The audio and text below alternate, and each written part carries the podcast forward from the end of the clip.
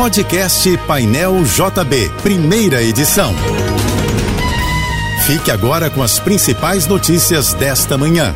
Oferecimento Assim Saúde. Hospitais, clínicas, exames e mais de mil consultórios. Ligue 2102 5555. Univassouras, formando o profissional do futuro. E tudo que o BNDES faz, faz por todos. BNDES, o Banco Nacional do Desenvolvimento. As linhas de ônibus 433 e 415, que ligam as zonas sul e norte do Rio, voltaram a circular durante a madrugada. A medida está de acordo com a determinação da Secretaria Municipal de Transportes após reivindicação dos passageiros. A linha 433 tem pontos finais na rua Siqueira Campos, em Copacabana, e na Praça Barão de Drummond, em Vila Isabel.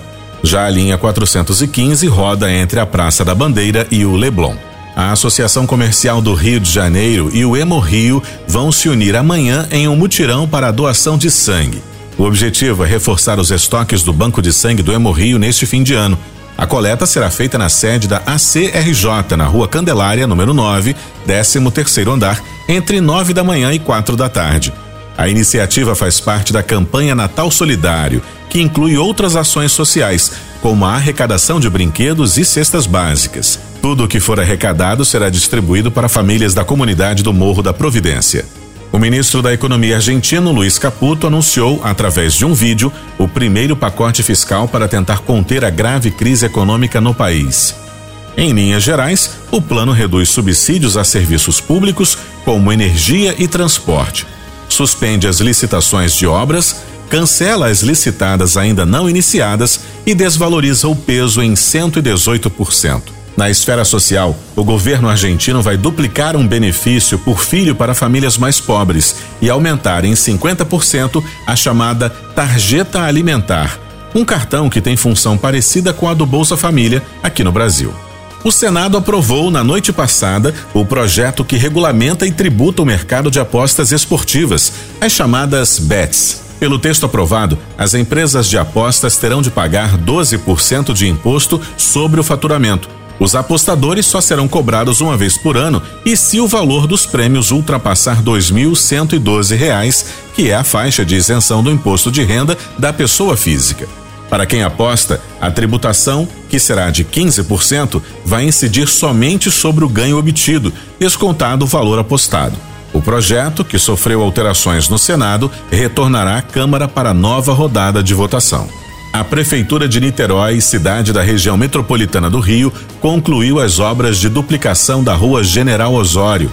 Além da mão inglesa, foram finalizadas a ciclovia e a fiação subterrânea. Com isso, a antiga rua de acesso ao Ingá, ao lado do complexo poliesportivo da Concha Acústica, será fechada definitivamente a partir de hoje. A ampliação da General Osório era necessária para atender o entorno da Concha Acústica, onde está sendo criado um complexo poliesportivo que atrairá um novo público para a área.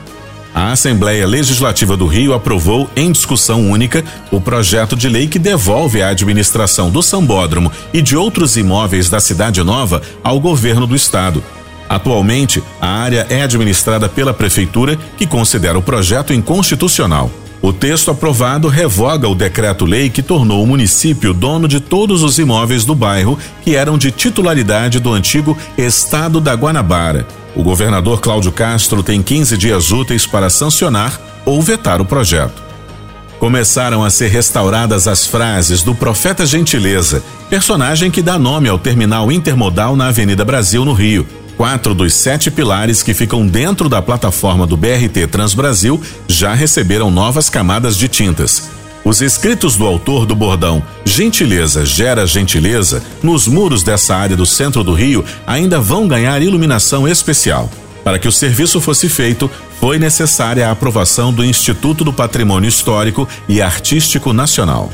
A The Eras Tour de Taylor Swift é oficialmente a turnê musical de maior bilheteria de todos os tempos. Segundo o comunicado do Guinness World Records, a turnê da cantora americana, que por sinal passou recentemente pelo Brasil, é a primeira a ultrapassar um bilhão de dólares em receitas na história. A The Eras Tour começou em março deste ano e está prevista para terminar em dezembro do ano que vem. De acordo com dados calculados pela revista especializada Polestar e usados pelo Livro dos Recordes, a atual turnê de Taylor Swift já arrecadou 1 bilhão e 40 milhões de dólares até o momento. O cálculo projetou uma média de 72 mil pessoas presentes em cada show e ingressos custando cerca de 238 dólares. Um mutirão de serviços no estádio Newton Santos foi programado para amanhã, entre 10 da manhã e 4 da tarde, pela Comissão de Defesa do Consumidor da União dos Legisladores e Legislativos, em parceria com o programa RJ para Todos, do Governo do Estado. A população terá acesso a serviços como emissão de identidade, isenção para certidões de nascimento, casamento e óbito, orientações sobre direitos do consumidor, da mulher e previdenciário e aferimento de pressão arterial. O atendimento será por ordem de chegada, mas serão distribuídas senhas para cada tipo específico de serviço. Você ouviu o podcast Painel JB, primeira edição.